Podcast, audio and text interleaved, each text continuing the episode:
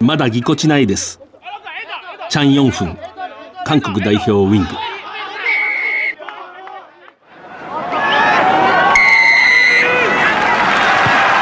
藤島大の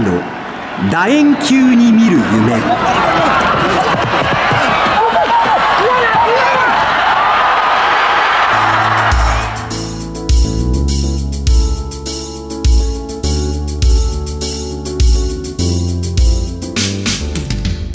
ばんは。スポーツライターの藤島大です。第1週の日曜夜9時半からラグビー情報をお届けしています。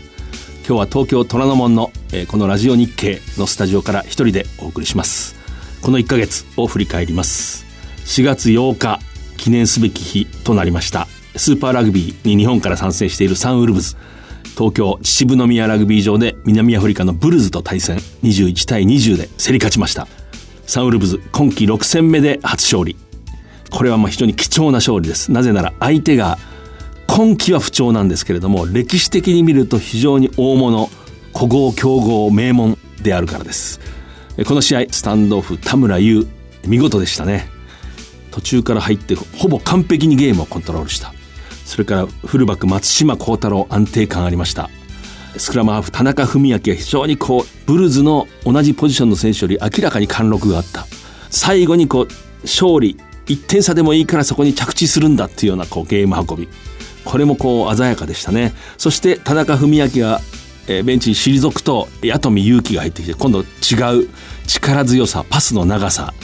思い切りの良さこれがまたアクセントになってペナルティを誘ったりトライを導いたりフィニッシュまでのこう組み立てができていて逆算の勝利と私は感じました。そして今までの、日本代表がかつてそうでしたけれども、まあ、サンウルブズはまあ日本のチームといってももちろん多国籍なんですけれどもリードしたり勝てそうだというところでこうナイーブになる、えー、そういうところがこの試合に関してはなかった、えー、その前までのこう途中まで良かったけれどもひっくり返されたっていうような経験がこうちゃんとこう蓄積されて、えー、消化されて克服されていたと。そういう意味では本当のこうスポーツの正当な勝利でした。ブルズ戦の直後え取材を通路のところでサンウルブズではデビュー松島幸太郎話しています。そうですね。あの、まあ、ファンの皆さんの前で、まあ、ホームで勝つことができて、まあ、すごい嬉しく思ってます。カウンターで行くところは、まあ、全部フォワードだったので、まあ、なかなか抜けないなっていうのは感じてたんですけど、まあ、でもチャンスを生かせることができたんじゃないかなと思います。サンウルブズ次の国内開催5月27日やはり秩父宮。で今度も南アフリカチーターズ。ここも非常に冒険的なラグビーをするチームなので観客に優しい面白い試合になることは間違いないと思います。4月22日23日の2日間は、えー、日本をはじめ12カ国地域が出場した女子7人制ラグビーの国際大会 HSBC ワールドラグビー女子セブンズシリーズ北九州大会がえー、メクニワールドスタジアム北九州これ非常にいい新しいグラウンドですけれどもスタジアムで開かれました。昨年のリオデジャネイロオリンピックで正式種目となったセブンズの日本女子代表桜セブンズ、えー、を含めてこう多くの国の選手が、まあ、集いましたけれどもカップトーナメントやはりニュージーランド代表が優勝。そして女子セブンズの日本代表はこう12位という、まあえー、厳しい結果でしたけれどもこういう場で真剣勝負を、まあ、しかも地元の新しいスタジアムのお客さんを前にこう戦い抜いたと。これ非常に月並みですけれどもやっぱりこれがまあ血となり肉となると。そこのことは間違いないと思います。堤ほのかという選手。良かったですね。日本体育大学の学生。左のタッチライン際をこう見事にこう抜いていく。こう日本の女子ラグビーの、最大の課題の一つがスピードですね。もう動きの素早さではなくて足の速さ、その意味ではまた楽しみな人が一人こう出現したと、それから今度男子のラグビー。アジア選手権。先月29日4月29日ですね。東京秩父宮ラグビー場これもそうですけれども第2戦韓国代表に80対10で、えー、勝ちました。その前4月22日韓国インチョンでのこう第1戦は47対29で、まあ、勝利をしたんですけれども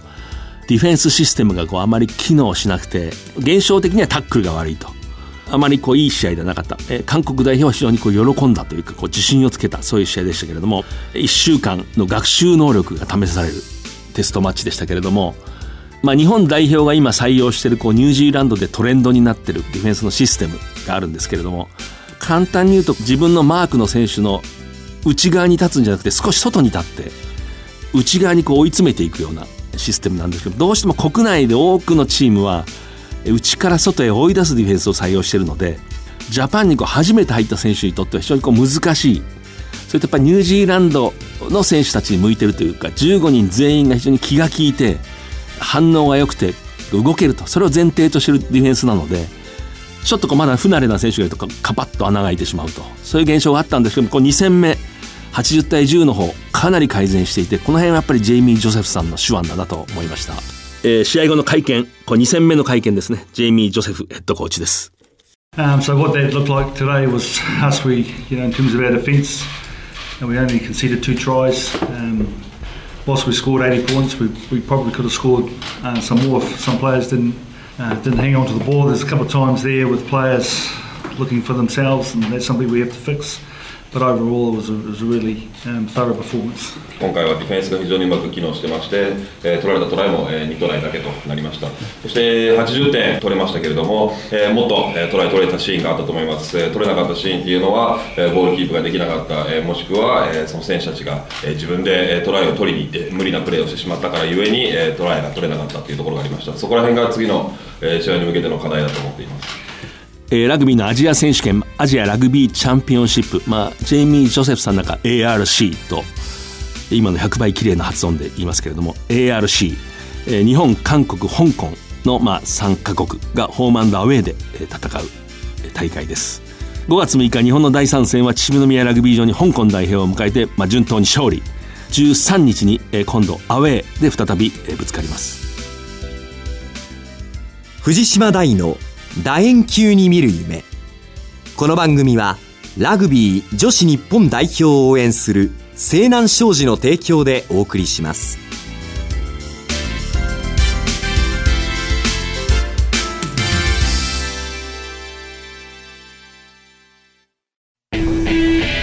圧倒的な機動力と高い技術力。そしてそれを生かすチーム力。西南商事のリサイクルで東北の未来を笑顔に。Recycle more. We can. Say none. 改めましてスポーツライターの藤島大です、えー、今日はまあ一人で話しているので何について話せばいいかと考えまして、まあ、6月10日にジャパン日本代表がルーマニア代表を迎えます。熊本の笑顔健康スタジアム。熊本で行われるということにも非常にこう価値があるというか、1年前の4月14日夜に地震があって、熊本のラグビー関係者今、まあ、大変な尽力、努力、活力を持って、こう、ラグビーを盛んにしようと活動されている。私もそのことをよく聞いているので、ルーマニア代表とのテストマッチが熊本であるということ非常に嬉しく思います。アイルランド、その後来るんですけども、6月17日、6月24日。これはまあ静岡エコパスタジアムと東京の味の素スタジアム。こちらアイルランドの話以前一度したので、今日はちょっとルーマニアのラグビーを最初に話したいと思います。ルーマニアのラグビーっていうのは非常になんていうんですかね、私のような仕事をする、スポーツを書いたり、話したりする、職業の者にとってはうまく言うの難しい魅力的というんですかね。悲しみゆえに関心を持ってしまうと。その悲しみですね。ルーマニアのラグビーが抱いている悲しみ。一つの話をしたいと思いますけれども、1989年12月21日、えー、木曜日でしたね。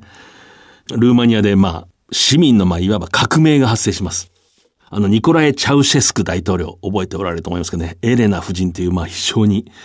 恐ろしい冷血の妻がいて、国民をまあ、弾圧して、えー、自由を奪って、飢餓輸出っていう言葉があるんですけれどもね、国民を飢えさせるというか、非常に国民の食料を抑えつけて、その分で国の借金を返していくと。そして自分はもう王様のような豪邸に住んで贅沢をすると。そのことを語る番組ではないんで、ここでやめときますけれども、まあ、その人が、いわゆる完成集会ってこう動員されて、よいしょをしてみんながおべんちゃらの拍手をするようなこう、演説をするんですね、こう広場で。バルコニーの上から。そうすると、本当にこう歴史上、そのチャウシェスクの弾圧にずっと耐えてきた民衆の一部が、こう少しブーイングをしたり、反抗するんですね。で、その時まあ、青ざめる場面が今も YouTube で見られますけれども、まあ実はその後しばらく演説を続けるんですけれども、結局そこから市民の放棄が始まって、その大統領官邸の上からヘリコプターでこう逃げて、どっかに降りてそれで捕まって、まあ直ちに死刑になると。こういう出来事があったんです。まあこのこととラグビーが少し関係があって、まあルーマニアのラグビーっていうのはもともとフランスに留学した学生がまあブカレストに戻ってきて始めるんですね。ルーマニアの首都ブカレスト。そしてまあ最初1960年頃、非常に力をつけて、1960年にフランスを11対5で破るんですね。そして1960年から1963年まで2勝2分けっていう成績を残す。対フランステストマッチです。で、当時フランスは実は5カ国対抗でこう連覇をしてるんですね。つまり世界で最も強い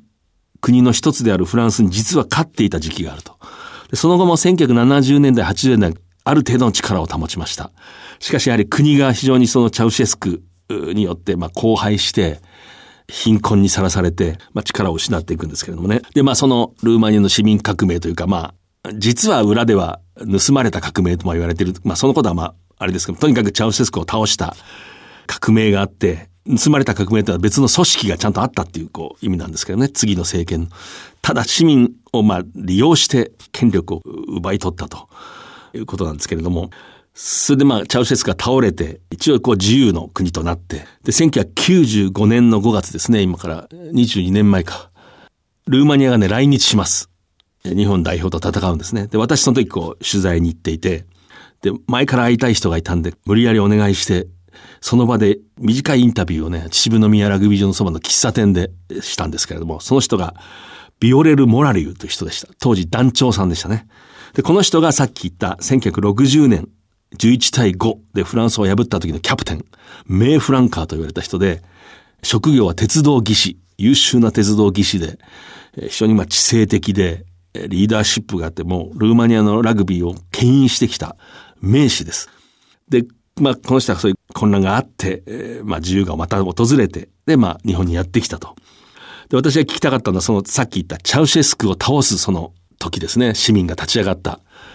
血が流れました。で、その時に外伝なんかで、ルーマニアのラグビーの選手が6人、こう市民の側に立って死んだっていう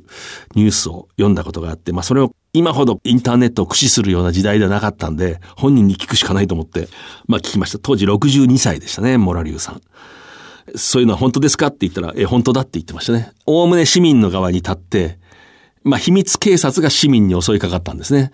で、軍隊は途中から市民の側に立ったんですけれども、そういう時、まあ、軍の人、あるいは軍隊に勤務している選手や、まあ、その他の、えー、選手たちが亡くなったと。で、かつてキャプテンを務めたフロイカ・ムラリューという選手も死んだんだってこう言ってましたけれどもね。道路封鎖をしてる現場でこう被弾をしたということですけれども。1987年の第1回ワールドカップに出場した選手でしたけれどもね。私もその試合見てますけれども。そのモラリューさんに、チャウシェスクという、まあ、独裁者がいる時にこうどうやってラグビーをやっていたのかってことを聞きたくて、まあ、非常にまあ弾圧をされたし、チャウシェスクは、えー、ラグビー選手があんまり好きではなかったと。なぜなら非常にこう、どちらかというと、教養がある人が多くて、教育を受けた人によって楽しまれてたので、英語もできるし、西洋と結びつきが強いということで、チャウシェスクは非常に嫌ったと。いうのを私は本で読んでいたんで、チャウシェスクっていうのは独裁者はラグビー嫌いだったんですよねって聞いたら、サッカーの方が好きだったと私は聞いてると。えー、質問をしたら、そのモラリュウさんが、まあ、大体それは合ってると。しかし、チャウシェスクはサッカーだと本当は好きじゃないと。あんな男がスポーツを好きなわけがないって言ってましたね。これ本当にこう思い出しますけれども。で、まあ、その、チャウシェスク時代のルーマニアって海外に遠征しても途中でもうお金がなくなったり、あるいはこう、船の上から選手がもう地中海に飛び込んで亡命すると。そういうようなことがあったんですね。で、まあ、実はその、ビオレル・モラリュウさんというルーマニアラグビーの名士、鉄道技師、元名キャプテン。この人の息子にオクタビアンっていう息子がいたんですけども、この人も元ルーマニア代表のラグビー選手だったんですけれども、実はフランスへ亡命したんですね。で、そのことによってこの父親のモラリュー団長、ビオレル・モラリューさんは、鉄道技師の仕事を解かれて、こう非常にセメント工場の、まあ、一労働者として非常に冷遇をされる。チャウシェスが倒れる前の2年間、で、私最後に、15分ぐらいのインタビューだったんですけれども、最後に、息子が亡命することを最初にあらかじめ知ってましたかって私は聞いたら、もちろんって言ってましたね。もちろん。あなたの父親と同じですよって言ってました。そういうことよく思い出します。で、まあ、ルーマニア、そういうこう、まあ、非常に厳しい体制であっても、ずっとラグビーが好きな人たちがいて、まあ、黙々と続ける、戦いながら、あるいは我慢をしながら、ラグビーを続けてきた。そしてまあ1995年その来日した時はもう、えー、一応体制は解放されてるんだけども今度逆に国家の支援というのは全くなくなるんで非常に財政が逼迫していて私当時日本協会の人に聞きましたけどルーマニアの選手は日本にこう来て両替したお金が一人7000円だって言ってましたね。7000円だけ両替してみんな東京でその過ごしたと時間を。で、私が見た時も原宿にこう、表参道にみんなお土産買いに行くんですけど、こう2000円持ってましたね。手にこう1000円札2枚持ってたのを覚えてますけれども。まあそういう時代があった。まあルーマニアその後もいろんなことがあったけど、まだ力を保ってますね、今。2017年、今年、ヨーロッパネーションズカップという、まあいわゆるシックスネーションズの一つ下にあたる、こうヨーロッパの国別の大会ですね。ここでルーマニア優勝しました。ずっとジョージア、グルジアが勝ってたんですけれども、ルーマニアが今年は勝ったと。今非常に力伸び盛りで、その意味でもこの6月10日、ジャパンとルーマニアの試合非常に楽しみですね。熊本で行われる。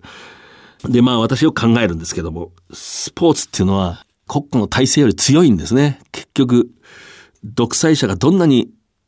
スポーツを利用しようとしてもある程度利用できるんですけれども、スポーツ選手の心は絶対にその自分のスポーツを愛していると。こっちが自分の国の体制よりも上なんですね。強い。私いつも思うんですけど、もし日本で急に野球禁止令っていうのが出たら、亡命する人いっぱいいると思いますね。野球好きな人。どんなに豊かな暮らししてても野球がやっぱりしたいと思ってよその国に行く人いるんじゃないかと。まあそんなことありえないですけれども。あの、昔イタリアのムッソリーニ、まさにファシストですね。ムッソリーニもあの前の戦争の前に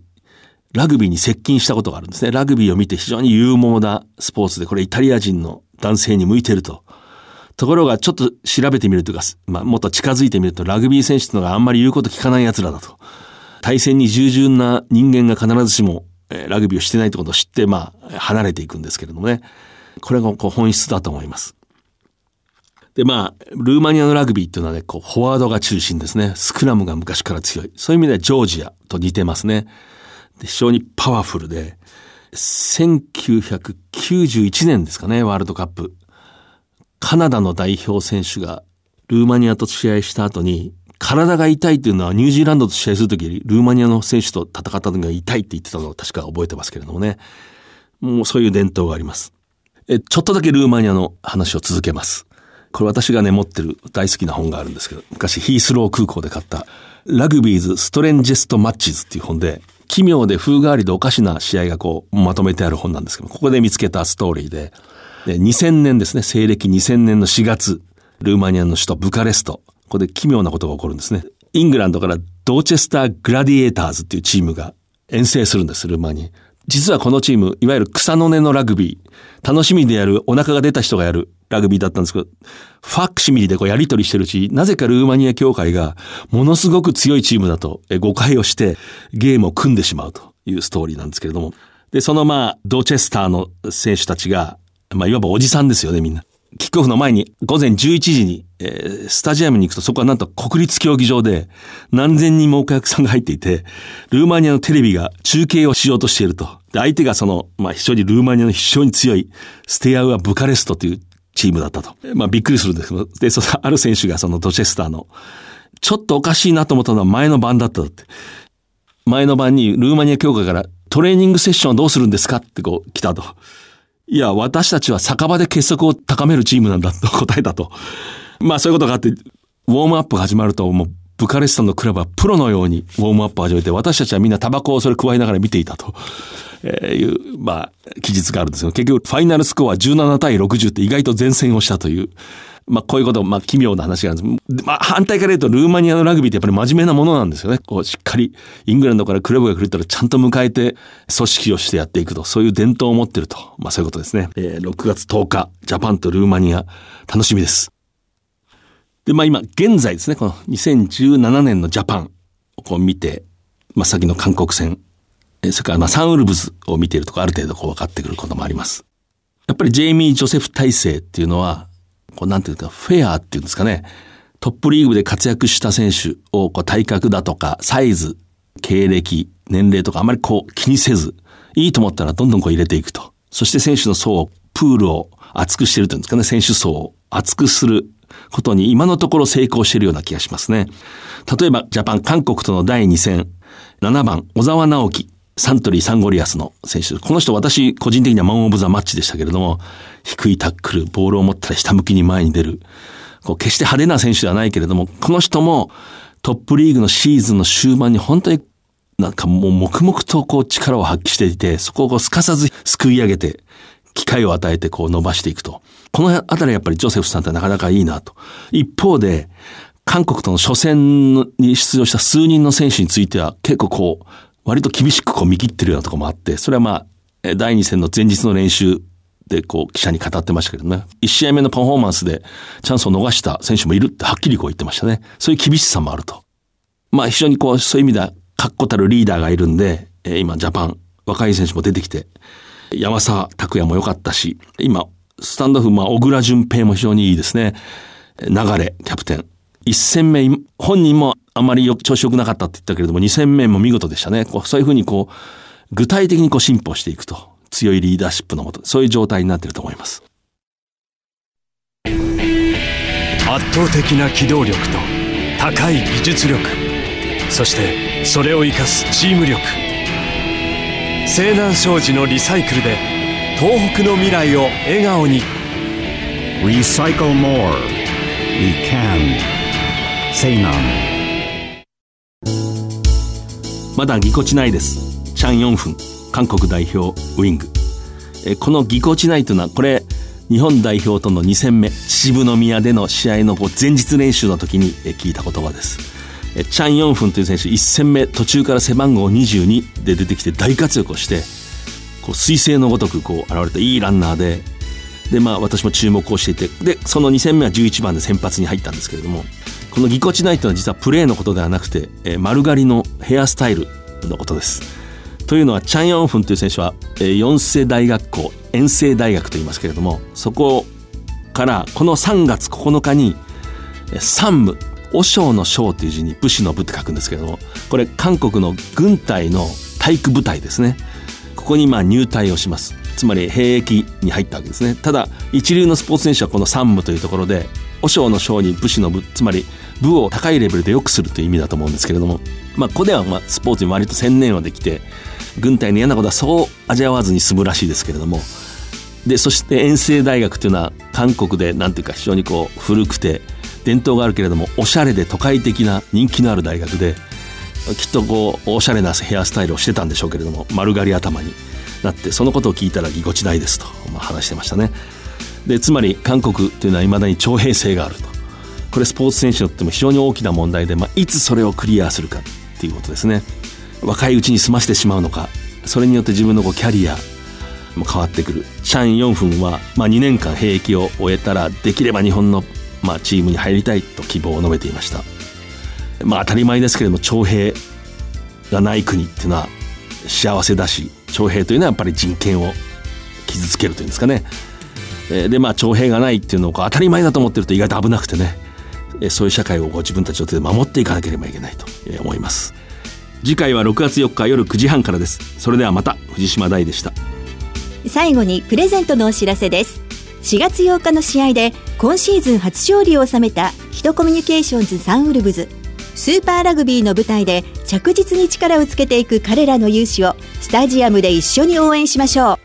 う。5月27日土曜東京秩父宮ラグビー場で午後2時15分キックオフのチーターズ戦指定席に抽選で5組10名様をご招待いたします。番組ウェブサイトの応募フォームから今すぐお申し込みください。締め切りは5月10日です。当選の発表はチケットの発送をもって返させていただきます。藤島大の楕円球に見る夢。この番組はラグビー女子日本代表を応援する西南商事の提供でお送りしました。